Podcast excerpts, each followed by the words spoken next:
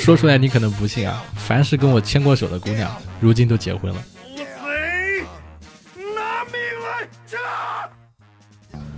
Hello Hello，各位活捉八师傅的粉丝朋友们，你们好，我是八师傅八匹马啊，今天我又来了。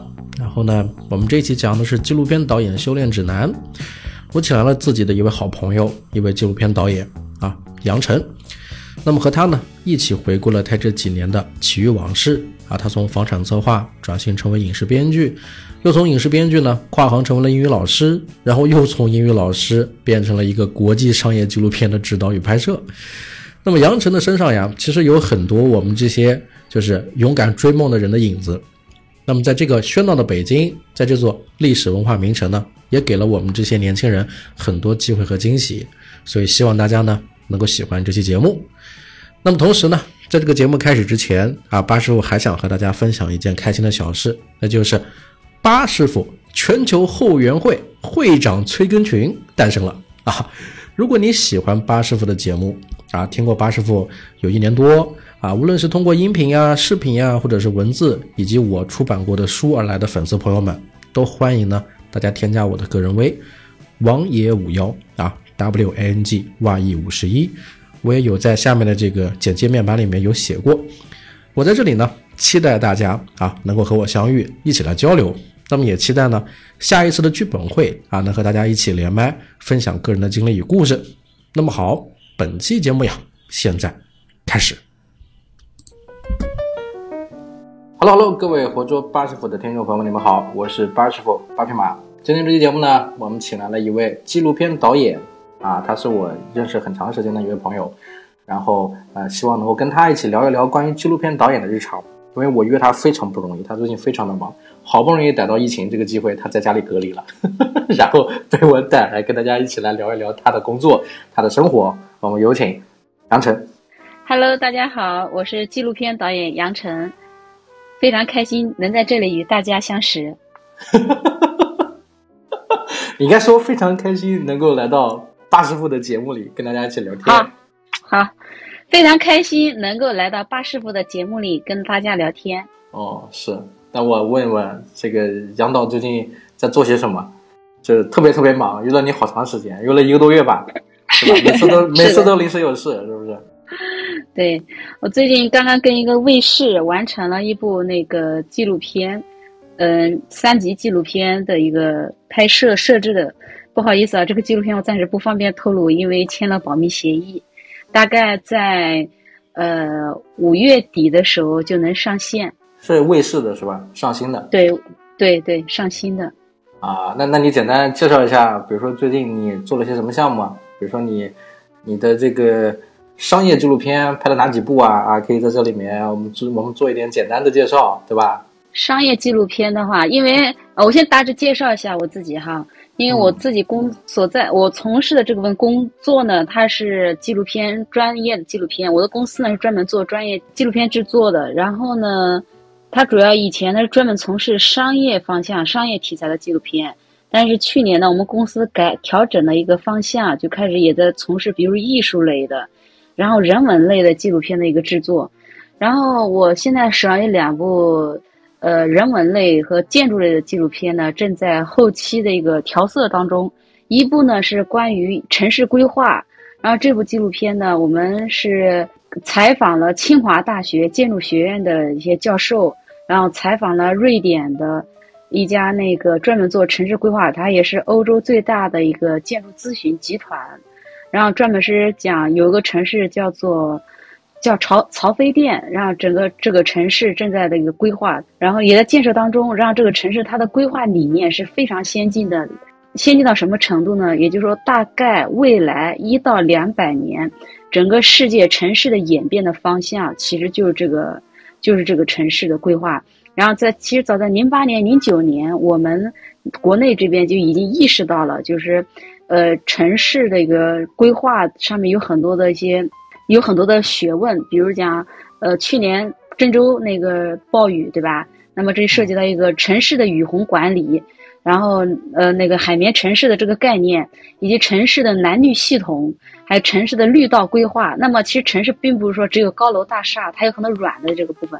那么这个软的部分怎么规划？所以呢，我们也就就城市规划的这个东西呢，就采访了清华大学的教授，然后建筑学院教授，采访了这个瑞典的这家建筑咨询公司，甚至去了那个城市实地拍摄，是这样的。你第二个是什么？你说。第二个项目呢，因为我们公司现在正在做关于人文类的那个纪录片，然后我采访的这个呢是一个非常有意思的人，他呢是冯小刚的那个《芳华》，呃，《芳华》还有那个去年那个南远北辙南远，对吧？啊，这个电影电视的一个海报的拍摄者，他也是全球最贵的商业摄影师之一，叫汤辉。他是一个越战老兵，但是他拍的那个照片呢，有感兴趣的同学可以在网上搜一下，就非常的有艺术。他基本上把国际、国内、政界、商界、文艺界所有的名人都拍了个遍。然后呢，我们去采访他，就采访他，就是说他作为一个艺术家，对吧？他的他的摄影这么多年的一个从业经历，他对摄影这个行业，比如一些理解，然后他对艺术的理解。然后他这个人身上身份有一个很有有意思的一个特点，他是一个参加过中国最后一次战争的一个老兵，他现在已经到了那个六十花甲，对吧？还是六六十花？他已经到了花甲之年。那么他对于生命的思考是非常有意思的，所以呢，这个纪录片呢也是我做的。然后呢，现在呢正在在后期的一个制作当中，这样子。好的，好的，杨晨导演。记得我们这期节目结束，把这个合作款打给我啊！好的呀，你这个太硬了是吧？这个我，但是这个听众听到他说的这些，大概能明白，就是确确实实，杨晨是一个目前意义上的就是实打实的纪录片导演，涉及到了商业类的、人文类的、艺术类的很多。那我们今天要聊这个主题，其实想请你来是想聊一聊，就是说你是怎么。当上纪录片导演的，其实这个是非常有意思，因为我是我身边有好多学编导的影视的朋友，还有好多半路出家的，然后他们很多人其实第一次就是说他们的第一个想法是拍电影，但是实际上在拍电影之前还有一个大热的分类就是纪录片，特别是网上有很多的一些纪录片呢，你会看到他们的评分是非常高的，八分、九分以上的，接近十分了，九点几、九点五、九点六什么的。就是纪录片这个类型，在整个影视行业里面，它是一个什么样子的类型？你怎么看待这个事儿？好，我先回答第一个问题，是我怎么做上纪录片？这么正式，来 来一个一个。嗯，我先回答第一个问题，关于我是怎么做上纪录片的。我先讲吧，我的一个背景吧。首先呢，我是理科生，考上的是那个财经学校工商管理专业。OK。然后呢，我跟跟艺术一点都不搭嘎。然后毕业之后做了三年的房地产策划。然后呢，感兴对对影视感兴趣，零基础跨行去做编剧，做了三年的编剧。然后三年的编剧过程中呢，我就发现有个什么特点呢？就是一自己阅历太太浅，第二个呢，读的书呢，嗯，就是积累不够。然后呢，如果再这样做下去了，我觉得也是闭门造车。所以呢，我当时就做了一个大胆的决定，就是我暂停写作，暂时离开编剧行业，就干什么事情呢？深入生活。然后呢，我就在一家外企做一个英语的一个老师，专门教那个，呃，白领阶层英语。因为我自己跟老外一起，对我的英语底子非常好。然后呢，也不是非常好吧，就我的底子相对 相对来讲还是比较好的。OK，能混一口饭吃吧。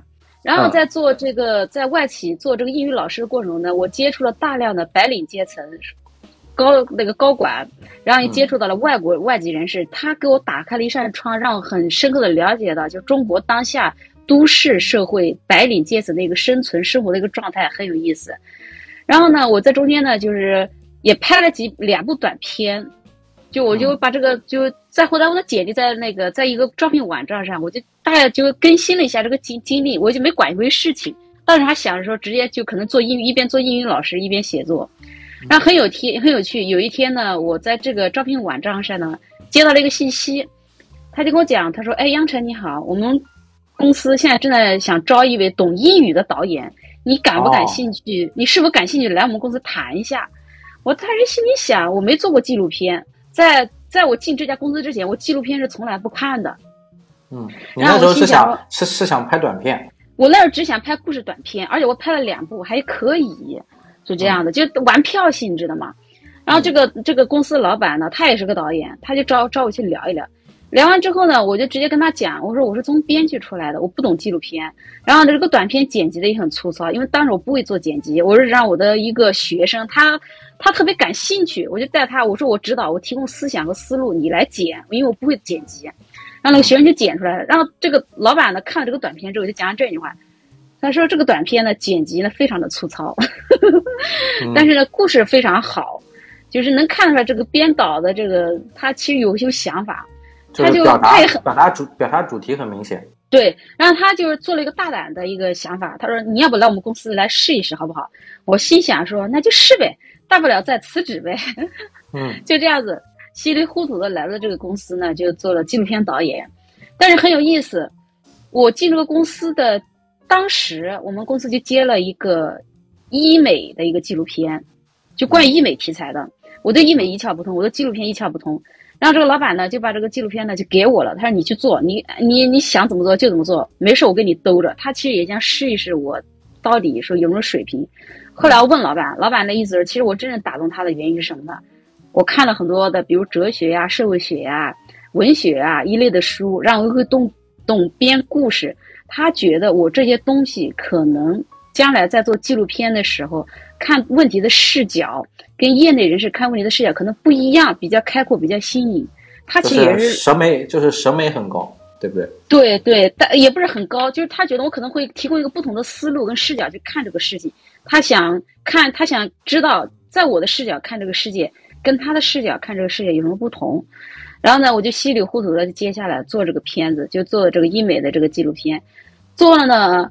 呃，中间也肯定设置过程中，我那个时候在现场其实是不敢说话的，说实话，因为摄影师都是在业内十多年的摄影师，然后呢，采访的也是我自己去做。我记得我第一次采访的时候，我结结巴巴的、磕磕巴巴的、磕磕绊绊的，因为没底嘛，没做过这采访的事情。然后我老板在边上就关键的时候会跟我引导一下，给我打底气。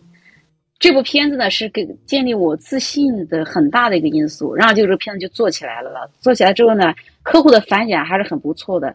后来交稿的时候吧，基本上是只改了两三个镜头。我印象比较深的是，你当时跟我聊过，我跟杨晨在北京见过面，然后有聊过他这个事业当时的开端。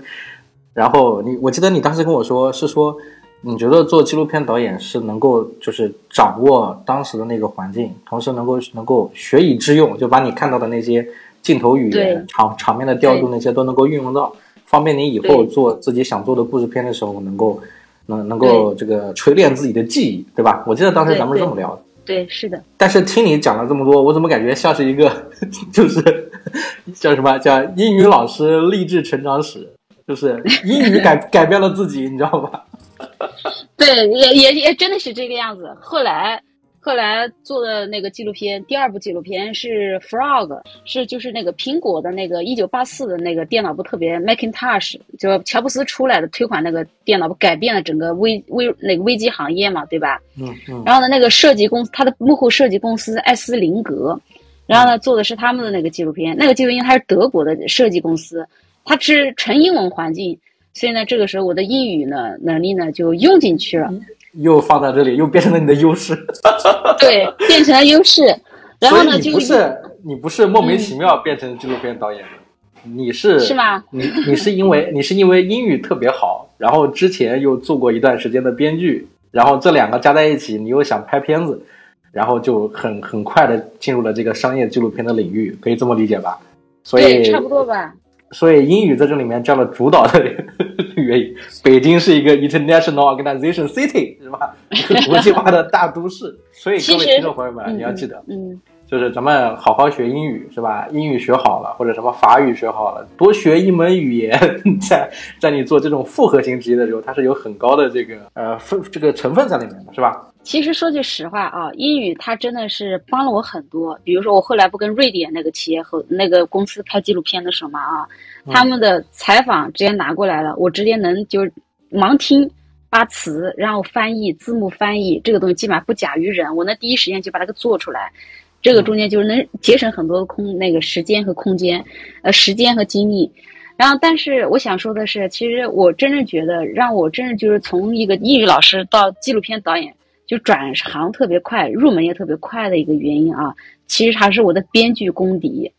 就是我会编故事，我我我我做纪录片的时候，我会从一个叙事的角度去想着怎么把这个纪录片做的就是起有起那个起承转合那种感觉，波澜转折那种感觉，让观众这样能能看得下去。所以我的编剧思维反而是让我在做纪录片的时候，我觉得真的是帮了我好多好大的忙。对，哎，聊聊到这个，我们要聊了，就是下一个问题，嗯就是你怎么你是怎么转行跳到编剧这个领域里？我上一期在采访朱玉旭瑶的时候，他说是他是他是通过这个网文编辑，然后又变成从网文转转编剧转剧本，然后又从这个剧本这个行业里变成了一个编剧，又变成了一个小说作者，然后小说作者卖了影视版权，然后成为了一个编剧。你是怎么样从一个房地产策划，然后变成了一个编剧的呢？这个 这个真的说来话长。我一四年，我一四年的时候，一四年的时候在合肥一家房地产公司做策划，嗯然后一五年的上半年的时候，一四年年底的时候，我当时看，因为我是学工商管理出身的嘛，有一点经济金融基础嘛，然后我要做那个营销总纲，然后我当时特地调查了一下当年的土地储备和房地产的那个存量房以及销售的一个情况，当时我就判断，就房地产它已经在顶端了嗯，它已经在鼎盛了，再走它只能走下坡路。当时还没有还没有那个颓势的时候啊，不像今天啊，我当然就判断出来了。判断我我那段时间我工作特别的消极，也不是消极，就是我的情绪很消极，就是我一直在问自己，我很清楚的知道五年之后房地产肯定是下坡路的，那么五年之后我站在哪里？后来我就分析了很多，看了很多东西，后来我就发现，就是文化产业，尤其是影视文化，它肯定是不会没落的。就无论是经济高速和低速的时候，它都文化产业，尤其电影影视行业，它永远它都是一个，它是精神消费产品嘛，它永远只能说有消，可能说有好或者有不好，但是它绝对不会没落。嗯然后我就因为这个原因呢，我就一直想做，想从事影视行业，但是我考虑到我没有做过编剧，我也没有写过小说。我当时想的是什么呢？我想做了个，就是在影电影行业不有个行销嘛，因为电影也有营销的，比如说宣发工作嘛。发行，我当时，对对，其实我当时想做的是影视发行跟宣发的工作，就没想过做编剧。就是很巧的，就是我来北京之后的第一个老板，他他的职业背景是什么呢？他是中国房地产，呃，文案的教父级人物。就是他做的那个，他做的房地产文案真的是教父级的，而且他在全国有二十多家分公司。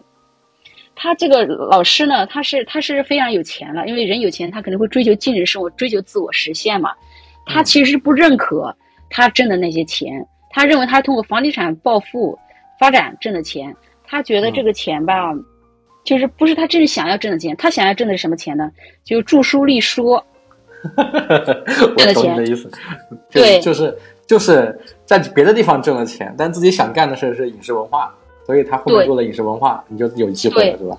对，然后呢，他呢在房地产业内的一个公众号上发了一篇文章，那篇文章讲呢，请十个地产广告人跟我一起做影视。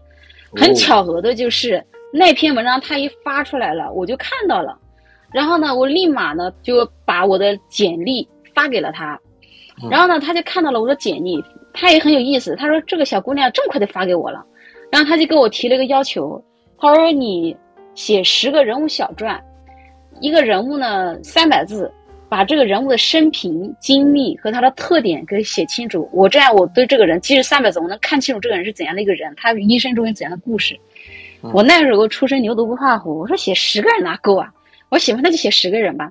结果是把我家亲戚、朋友啊、同事啊，全筛选了一遍，选了十个有代表性的人物，就给他了。后来呢，我是他第一个确定下来的人。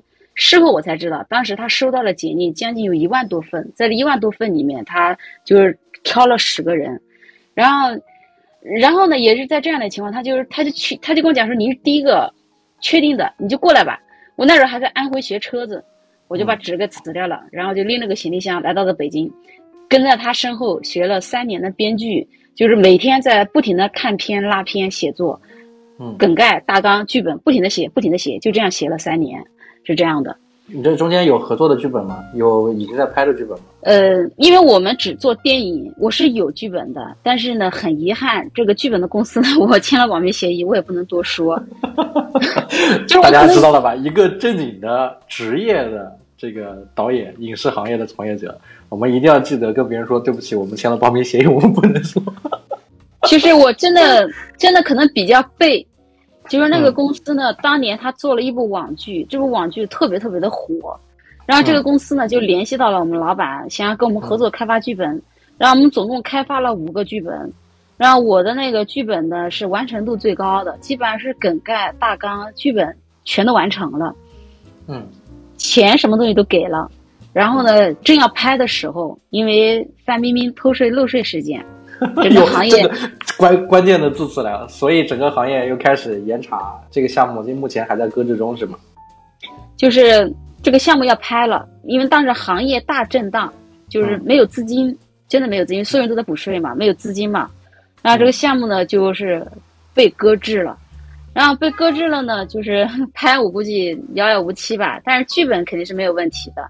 然后当时那个公司跟我讲了，就是因为签了保密协议嘛，我这剧本给任何一家公司看都是可以立马拍的，哇哦，但是，但是就是保密协议，除了他们拍，任何公司不能拍，而且我不能给第三方看，只要给第三方看的话，我这边是要承担那个责任的，法律责任的。所以，就是，反正就是真的是生不逢时吧，就这样子就 就没有完成拍摄。OK，对，所以所以在这段动荡的时间里面，咱们就选择成为了一名英语老师，然后侧眼观察这个生活，然后就成为了一个纪录片导演，是一步一步这样走过来的。对对，而且我做纪录片导演有个什么好处呢？它真的让我广泛的接触了整个社会上上下下方方面面。你像我这次做纪录片，接触了大量的基层公务员，接触了农民，嗯然后接触了高校的教授，接触了就是在象牙塔里面的学子。然后我之前做那个，比如说那个城市规划的纪录片，然后我接触了大量的。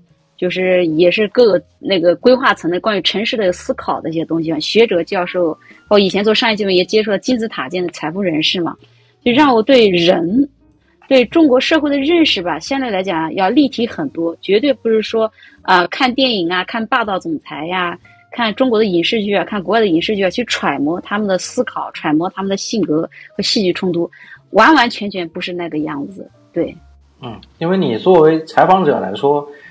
整个从这个行业的整个体系里面，从上到下你都要熟悉嘛？对对，是这样的，对吧？当然，当然就是说我们我们说说句其他的，就是当然不一定能够看到最最真实的某一个地方，但是至少冠冕堂皇的，或者说从整个体制上面去梳理的时候，肯定是能够比较透彻。其实是这样的，就是呃，采访对象他说话的时候，他有可能会闪躲，可能会掩饰。但是，因为我们纪录片一个是采访，一个是拍摄嘛，你在跟拍的他们的生活工作当中的时候，他们真实的生活的样子是伪装不出来的。这个你对中国的当下就是了解的，其实是非常深刻、跟全面、跟立体的。嗯，那说到这个，我们聊一聊纪录片导演的生活日常怎么样？嗯、就是你每天大概是一个什么样的情况？可以聊一聊，比如说聊聊你这次这次出去拍摄的一个问题，也都可以。纪录片的生活，我不知道啊，我不知道别的。嗯，是怎样的啊？我的可能不具有代表性啊。我基本上是从我们公司还好，我们老板是一个非常好的人，他是比较反感那种就是呃疯狂加班。他认为就是员工你该工作的时候工作，我也给你保证足够的时间让你充电休息。你老是疲劳应战的话，你没有时间充电的话，你做出东东西的作品质量也是就是打个问号的。所以呢，我基本上是周一到周五上班。然后加班的也有，那除非是剪辑的时候，那那不是老板要求我加班，是我自己要把这个项目做做完。那老板从来不会让我们加班，我们自己主动把这个事情做好，比如做方案、剪辑。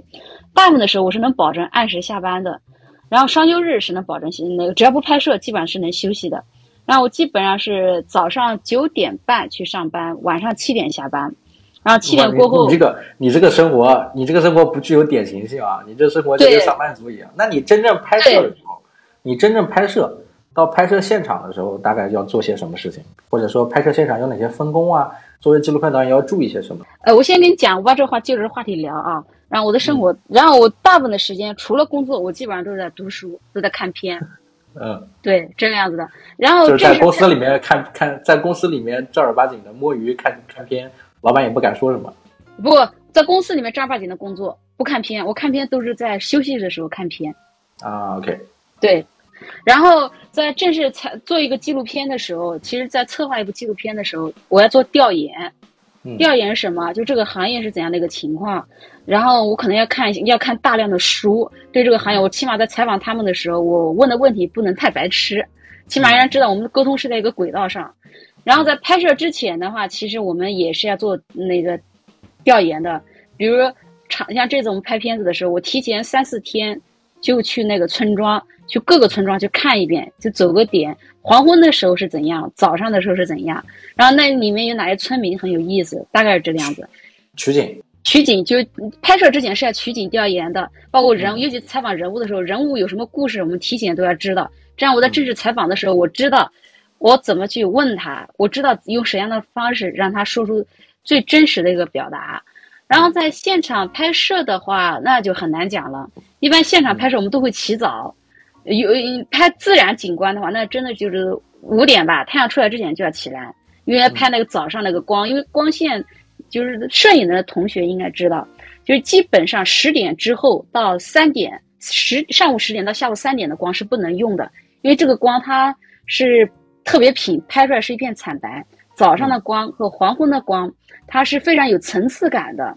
嗯。所以那就意味着，如果在室外拍摄的话，我可能就早上五六点钟；冬天的话，可能五六点；夏天的时候四四五点钟就起来去去拍，然后拍到上午十点光不能用了就回来，然后下午也开始一直拍到太阳下去，整个完全黑了再回来，大概是在这样。只是在室外拍摄啊，室内拍摄的就没有多大的关系。室内拍摄就要提前看场地，然后布光。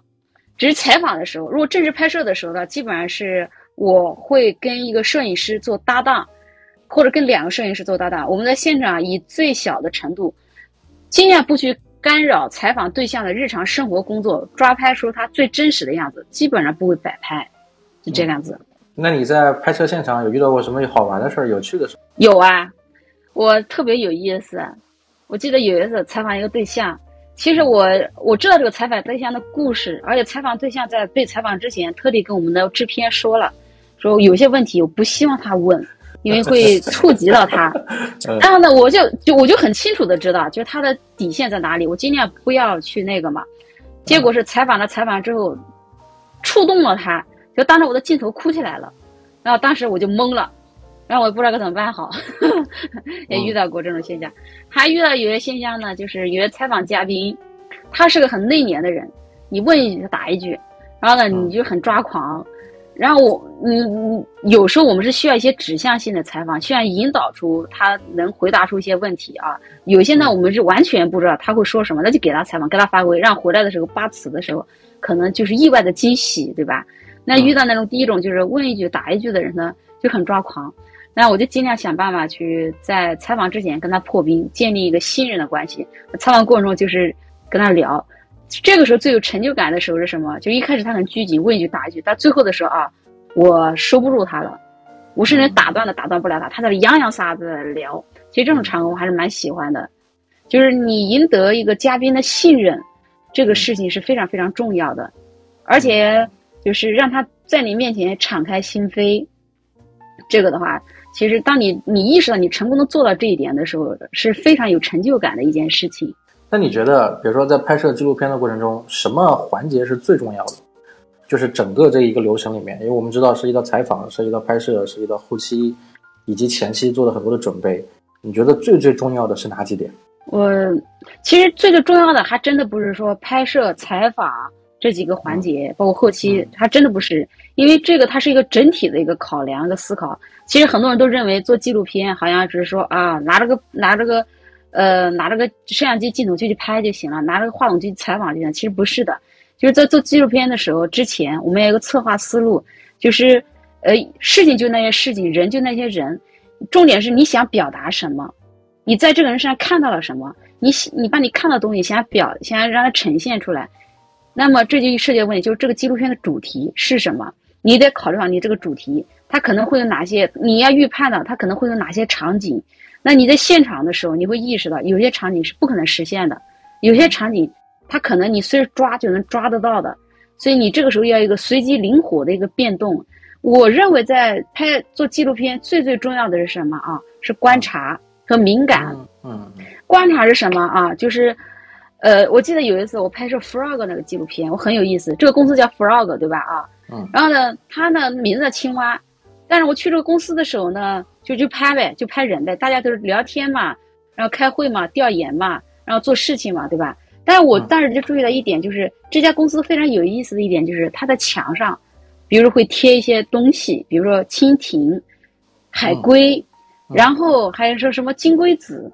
我就注意到这个细节，后来我就问他那个那边的人，我就说你们墙上为什么用 lobster，呃，turtle，dragonfly，就是这这这些东西嘛啊？我就问他们，他们家在我们公司，我们自称我们都是青蛙，我们整个公司是一个池塘，新人来到了这个公司就跳入了这个池塘，哎，那这个创意是不是很好？那我在后来去采访的时候，我让他们说出来，说出来之后呢，然后呢，然后呢，后来在采访那个那个总经理的时候。他突然来了一句话，说 “Welcome to the，呃，Welcome to the frog”，然后后面讲 “Jump the pond”，那就是说跳入池塘。你看我们在剪辑的时候，哎，我们一般的常规就用公司剪，但我们不是，我们从开头的时候从一个生态，一个池塘的这个生态去剪，然后一个青蛙跳进这个水里，荡起这个涟漪，然后从这种去引入这个创新型的一个公司的一个样子，这个可能就是一个东西。还有一个就是。有点像以前有句古话，类似叫“矜持”那种意思，对吧？对对对对。然后还有敏感是什么啊？其实有时候你我们在调研做的再充分，其实你真正在拍摄的时候，你会发现你还是会有很多忽略的地方。有的跟比如跟人家说话，人家可能随便随口说的一个词，随口说的一件事情。那我有时候我会特别的敏感，就会考虑到这个跟我们的纪录片主题有没有关系。如果有关系，我们之前调研是忽略到的，那么我就会可能拿这个话，就是拿这个话题或者去找不同的人去反复去问。哎，突然在这里面挖掘出了很多有戏剧性的东西，有戏剧性的故事和冲突性的东西。那这个其实是观众最想看到的东西，大概是这个样子。所以就是先从主题入手。先有一个铺排，大概主题在哪里，要拍什么东西，设想之后，然后是重要的就是观察，就是在真正拍摄里面是有很多惊喜的，这些惊喜再去筛选跟主题是否这个合适，是否是贴切的。如果是有更好的、更具象的，就去呃辅就是支持它那个主题；如果不够好的，咱们就把它删掉。其实整个过程里面，其实还是一个主要观察的一个方式。对，其实也不仅仅是关于说主题符合主题就删掉。呃，不符合主题就删掉，其实也不是。有时候啊，我们可能定的是这个主题，对吧？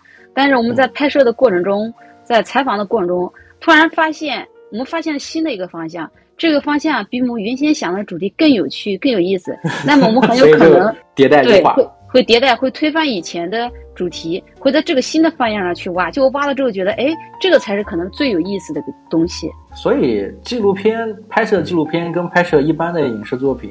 不太一样的地方就是它有很多发散出来新生的东西，所以也是导致有很多纪录片它是一个以时间时间这个限制啊为为为主体的，比如说一动不动拍个七年、拍个十年或者拍多久，它它是按照时间惯序去走的，有的是可能它是按照人物的这个成长去走的。呃，我之前跟这个这个卫视的这个这个纪录片的总总导演聊天聊过这个话题，然后我们俩一致的观点是什么？就是。未知的才是迷人的，纪录片最大的魅力就在于它的未知，这是纪录片最大的魅力。至于讲说，很多人认为啊，纪录片其实你哪个，呃，比如说你自己有支笔在纸上写大纲、写规划，然后拿个相机去现场拍就行了。其实还真的不是，呃，这个样子。纪录片它，我们经常看纪录片，不像看电影。看电影，你看它是叙事逻辑非常强，对吧？然后矛盾冲突非常激烈。然后你能看到立体的人，你能看到人物的成长、弧光和变化，对吧？啊，纪录片其实也有的，但是呢，纪录片它的它不戏，它是怎么讲？它是非叙戏、非戏剧性叙事，但是它其实内在它是有逻辑的，是非常理性的，只是它呈现出来的它是就是感觉很感性的一个东西，你看不出来。但是你看完之后，其实你大概的、大体的有个感知。你看似那些不经意的镜头，为什么这段话放在这个人物的采访放在这里？为什么这个人物的采访他配上这样的画面？他的背景音是这样的配，这个人物采访跟这个人采访连在一块儿，而不是跟另外一个人的人物的采访连在一块儿。它其实背后它都是有逻辑的。嗯，就是符合一个生物的，符合一个社会成长的逻辑，符合它的一个背景。然后这个是后面的整个后期里面比较有趣的地方，是吧？对，纪录片它最重要的其实它一个是什么？一个就是现场的拍摄，抓取这个，比如说导演在现场。他要做判断，因为现场同时发生的事情有很多很多，然后可能拍纪录片它不像拍电影，一大堆机位一堆人，对吧？不是的，那样其实是会对那个就是我们拍摄的对象、采访对象会形成巨大的干扰，他会不自然。还有一个，他们不是专业的演员，你一不自然，观众是明显就能看出来的。那我们的做法经常是最大限度的降低对他们生活工作的干扰，最大程度的去去拍。而不是让他们去摆拍，就真实他们是什么反应，我们就是什么反应。那么这个时候，导演在现场一个观察，第二个什么判断，就是同样所有的事情，好几件事同时在发生。那摄影师他是这样的，就是你跟他讲，我想要这个景别，我想要这个机位，我想要抓这个事情，摄影师他会知道他怎么去做。那有的事情错过了，就只能让他错过。所以判断也是很重要的一件事情。那你觉得你在拍摄过程中有遇到过哪些的遗憾吗？这个我想问问，因为有人讲说拍拍摄片子啊，拍摄这个东西它是复合型艺术，复合型艺术就是一个遗憾的艺术。有哪些你觉得遗憾的地方？我觉得这个东西对半看，就是有遗憾，也有惊喜。就是遗憾的时候，比如说我有时候我就讲这么一个例子吧，就这这次拍的时候，我其实有一个遗憾，因为我去一个古镇去拍，一个我想拍一个就是古镇村落，很古朴典雅的感觉。恰好那一天，一个老人，八十多岁老人拄着拐杖，在这个巷道里面静静的走，这个是非常有意境的一个画面。我当时想让我的摄影师抓出来，但是呢，就是各种各样的原因嘛，就是错过了这个镜头，我很懊恼，特别的懊恼，因为我觉得我是一个觉得现场拍摄的时候，我觉得这个镜头我想要一定要抓下来，抓不下来我就晚上急得睡不着觉的那种。但是我的摄影师跟我讲过这样一句话，他说。不要为打翻的牛奶哭泣。在这个镜头里面，这个老人在这个镜头走的，在这个古巷里面走很有意境。说不定下次我们在别的场场景也能抓到。这个就就是拍纪录片有点像什么，就像花样滑冰一样。你像这种看那个女生节险对吧？啊，摔倒了对吧？摔倒了干嘛？爬起来接着滑，就是这样子。然后有时候是错过了就错过了，错过了之后还有什么特点呢？就是你错过了这个镜头，你肯定会捉到其他的镜头。说不定其他的镜头比你错过的这个镜头还要好，都有可能的。所以我可能就是比较平常心吧。呃，比如说这一次，其实我拍一个撒网那个镜头，我的镜头设计是非常的唯美的，就是天地间一艘小船在碧绿的海，在湖水上啊 即使撒网。我我懂，然后撒出一大片，嗯，航拍、俯拍，然后无人机拍，我各种机位全都安排了。但是那天很。最大的遗憾是什么？而且是逆着阳光拍嘛，它特别美的，对吧？但那天天空不作美，它是乌云，然后呢风也特别大，让无人机在空中它没办法定下来去拍这个镜头，那就只能白白错过。后来我的同事就很懊恼，我就讲我说懊恼也没有关系，我们因为同时安排了另外一个机位在拍，只要抓到这个事情就行了。就现在有个最大的一个问题是什么？就是我跟老板也好，包括跟同行的人聊天也好啊。就是就是我们可能有时候不知道其他的导演是怎么理解的啊，我的理解啊，就是有时候看有些纪录片，他们过于追求镜头画面的好看，而忽略了镜头的意义，画面的意义。嗯，这我觉得这句话很很好。对，一般刚入行的，比如摄影师也好，导演也好，他都会讲这个镜头，我一定要把这个光影拍出来，我一定要把它特别特别的好看，我这构图一定要好看，什么东西的啊？我刚入行的时候，我也是这个样子。但是我现在的思考是什么？这个镜头交代的这个事情，这个事情的意义是什么？这个其实它的重要性要比画面本身的美感要重要。你比如讲，我们看那个周浩拍的那个纪录片，比如《大同市长》，对吧？啊，你如果是从专业角度来讲的话，他镜头很晃，对吧？然后他有的光线其实也不是很好，因为他是跟拍大量真实，就纪实拍摄嘛，很晃很白。他其实他是不讲究构图的。但是观众他会注意到这些吗？他注意不到，他注意到是这个画面里面这个人物他发生了什么事情，说了什么话，你们能不能把这个人物的形象给立住？这个其实是很重要的一件事情。OK，那我想问一个问题啊，就是你觉得一个新人想要去当纪录片导演的话，他要怎么办？他要具备哪些条件呀、之类的？新人吗，对，其实就是比如说你想想要去当纪录片导演，我是这样的啊，我可能是比较特殊的纪录片导演啊。我记得特别好玩的一件事情，就是去年我去拍摄的时候，然后呢，嗯，就是那个我拍摄的对象，他们那边的对接人就跟我聊，他说杨导，他说你你是做纪录片导演，你应该摄影很好吧？我说我连那个摄像机的开关在哪我都不知道，这不是开玩笑，是真是。呃，那你剪辑一定很好吧？我说我剪辑是我们公司最差的。然后他就就张着大嘴，就在那就愣着着啊，他不知道别人怎么接下去。别人别人本来想拍个马屁的，结果不知道拍拍哪了。对对，其实我想我想把我这个笑话讲出来，什么意思呢？啊，就是直到今天，我我剪辑会不会？我会，但是我剪辑剪剪辑确实不是我们公司最好的。但是我为什么做纪录片导演呢？我知道我很清楚的一点，跟别人不同的一点是什么啊？我会思考，嗯我会思考。我我的思考来自于哪里呢？一个呢是知识的积累，这个知识积累不是纪录片本身的这个知识，而是比如说我会对这个世界，我是一个充满好奇心的人，我喜欢阅读，比如我会看一些历史、哲学、呃社会学、心理学，这就是不不搭嘎的东西啊。但是只要是关于人性、关于社会、关于人类历史的一些东西，我都感兴趣。第二个呢，我看纪录片，我看纪录片我会看什么纪录片呢？我会看比如说 NHK 的、BBC 的、探索的，就各种频道我都看，而且我看纪录片就是什么题材都看，比如历史的、文化的、艺术的呀，然后自然的呀，我都看。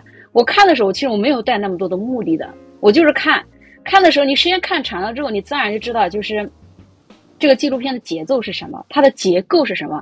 这个我觉得看的时候，我都我主要看纪录片，我看什么呢？我看这个编导，他在这个做这个纪录片的时候，他在剪辑纪录片的时候，构思纪录片的时候，他的一个思路是怎样的？我看这个东西。他怎么去编排这个故事，编排这些画面？对，以及他为什么要拍这些画面，这个东西。嗯所以这个呢，我再反过头来讲，就作为一个新人想要做纪录片，怎么就给他提建议啊？就是呃，我个人基我基于我个人的经验来讲，我是觉得做纪录片的话，拍是怎么拍不是问题，怎么拍？你比如你拿了个相机玩个三五年，一一万个小时定律，你自然而然知道拿着相机怎么拍，取景、取光、调色什么都是没问题的，怎么剪也不是问题。但最大的问题是什么？拍什么，剪什么？那拍什么的话，那就是取就是什么呢？就是你要有思考，这个思考来自于哪里？就是你对这个世界的认知，你对这个事情的本质的一个认知，和就是你的认知到哪个层次，你的片子呈现的水平就是到哪一个层次。即使到现在，我还是仍然在学习，仍然觉得我对这个世界的认知是很浅很浅的，这个是很重要的一件事情。对于新人而言，你想拍就去拍就好了呀。但最最重要是你要知道你要拍什么，你为什么拍，这个想清楚才是最重要的。OK，那接下来，比如说你，呃，有没有自己想要拍的东西、故事，可以简单透露透露？嗯，说实话，我现在在这公司里面大量的工作，以前我很清楚的知道我想要拍什么，但是我现在其实，其实我现在还没想那么多，但是我现在有一个想法，就是什么呢？就是纪录片它是我的一门工作在做，但我现在越来越感受到，就是我做纪录片跟我做编剧这两件事情是相辅相成的，因为我去年参加那个考试嘛。不好意思啊，没考上，但是考，但是考试的时候考了个编剧剧本写作的时候，我的一个最深的一个感受是什么啊？我以前没做纪录片之前，我做编剧，我只想着把这个场景、这个事件给交代清楚，我不是图片式思考，然后这个旁白说的漂亮一点，事件说清楚点。但是我今天再去写剧本的话，我就是我的脑海中非常立体的，就是呈现了这个场景是怎样的，这个画面是怎样的。那我在写剧本的时候，它的可视化程度更高了，而且我知道，如果对就是分镜头分镜头脚本，对，就在我脑海中，就像那人家讲那个奉俊昊写那个什么那个那个寄生虫的时候，那个剪辑师不是讲说奉俊昊在写剧本的时候，他的脑海里面已经把所有的电影剪辑过一遍一样。就是我现在就是以前不理解，但我现在其实能理解。就我现在在写剧本的话，我就很清楚的知道大概是怎么去写了。所以我可能思考的就是下一步的话，我其实如果有时间的，我还是想回归到写剧本、写小说这个上面来。但是那个呃纪录片还继续做，大概这样的想法。就是就是还是觉得编剧工作比纪录片导演的工作更有趣。就我个人而言，我在编剧里面，就我在写剧本的时候、写小说的时候，我获得的快感和成就感比做纪录片要高。因为我是一个擅长于我是一个擅长于文字来思考的人，我不擅长于图片来思考。但是到现场之后，我能迅速的抓住这个场景的一些冲突细节，这可能是我的优势。但是，但是我要跟摄影师去讲这个构图菜那个，我是从来不会跟他讲这句话的，因为专业的事情由专业的人来做。我但我会跟摄影师讲。这个场景里面，我想体现什么内容，摄影师自然就知道他怎么去做。对，OK。所以我们这期节目本来是想说怎么样成为纪录片导演，结果纪录片导演跟我说他现在想想回去当编剧了。没有，就这两件事情都可以做。你超级难搞的，我跟你说。是吧？好，那我再说吧。那我下一部纪录片啊，其实其实我现在更想做的什么纪录片呢？人文类的纪录片。人文类的，商业类的拍拍拍拍累了是吗？也不是累，其实商业类的纪录片其实比人文类的纪录片要好做。对，嗯，其实它是好。你比如讲，你看苹果、比尔盖茨他们的纪录片是吧？啊，其实要好做。你比如他们的商业现场，对吧？啊，无非就那么几件事件，人物的采访，他生平故事在网上都能搜到。你无非在纪录片把它还原出来就行了。但人文类的纪录片，比如有人文关怀的纪录片，这个东西的话，其实它对一个人的一个综合素质的锻炼是非常要求非常严的，因为。他需要你对这个世界，你是怎样去看待这个世界？你对这个世界有怎样的一个认知，对吧？然后你在这个人物身上看到了什么？那这个真的就是你用取决于导演，就是取决于导演自己的哲学思考，取决于他的这个利益到底达到哪个层次。对，而且还取决于这个人他的人文素养达到哪个层次。这个的要求其实非常非常高的。以前我认识的很多人都讲说啊，我要拍个什么纪录片。我要拿到什么电影节上去获奖，我就为了冲什么奖去拍这部纪录片。这个东西呢也对，因为这个行业很多人都这么做。但是我是觉得，嗯，我想做人文纪录片，如果做得好的话，顺便去参个奖。但主要不是为了去参奖，还是说，其实还原一个人，一个人内心，就像莎士比亚的小说一样，就是一个人的内心就是一个一个广大的宇宙。我想把这个人的宇宙给展现出来，或者展现出某一个面。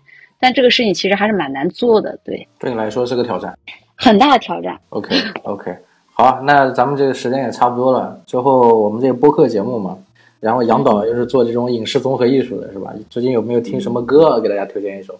听什么歌吗？对啊，最近听什么歌排解你在隔离中的寂寞？我最近听的歌，我不知道大家感不感兴趣啊？是那个就是羽生结弦，我特别喜欢羽生结弦啊。他的一个，他的一部那个作品叫《Orange 起源》，然后他是柔合了两个音乐，有个音乐叫《Art on Ice》，献给尼金斯基，那个音乐名字好像献给尼金斯基，我比较听，因为他是用小提琴弹的。这个尼金斯基二十六岁就死了，他是个天才小提琴家，但是他的一生虽然短暂，但他一生都在为艺术燃烧。然后你在那个小提琴曲里面能感到这个人物的激情那些东西，所以我是。就是每次听这个音乐，我每次都在问自己，就是说你这一辈子为什么而燃烧？所以每次听这个音乐就很感兴趣。叫 Art on Ice，对。没想到最后你这一句让我燃起来了，我感觉这不比 博人战燃嘛？就是特别燃，就是为了自己，是吧？到底这一辈子为了自己做些什么事情？对，就是你这辈子为什么而燃烧？好，好，那我们就。呃，听着这首歌结束这期节目啊！谢谢杨晨，以后有有这个新的纪录片上了，还记得上我的节目啊！好的呀，好的呀，也谢也也也到时候也谢谢你帮我宣传。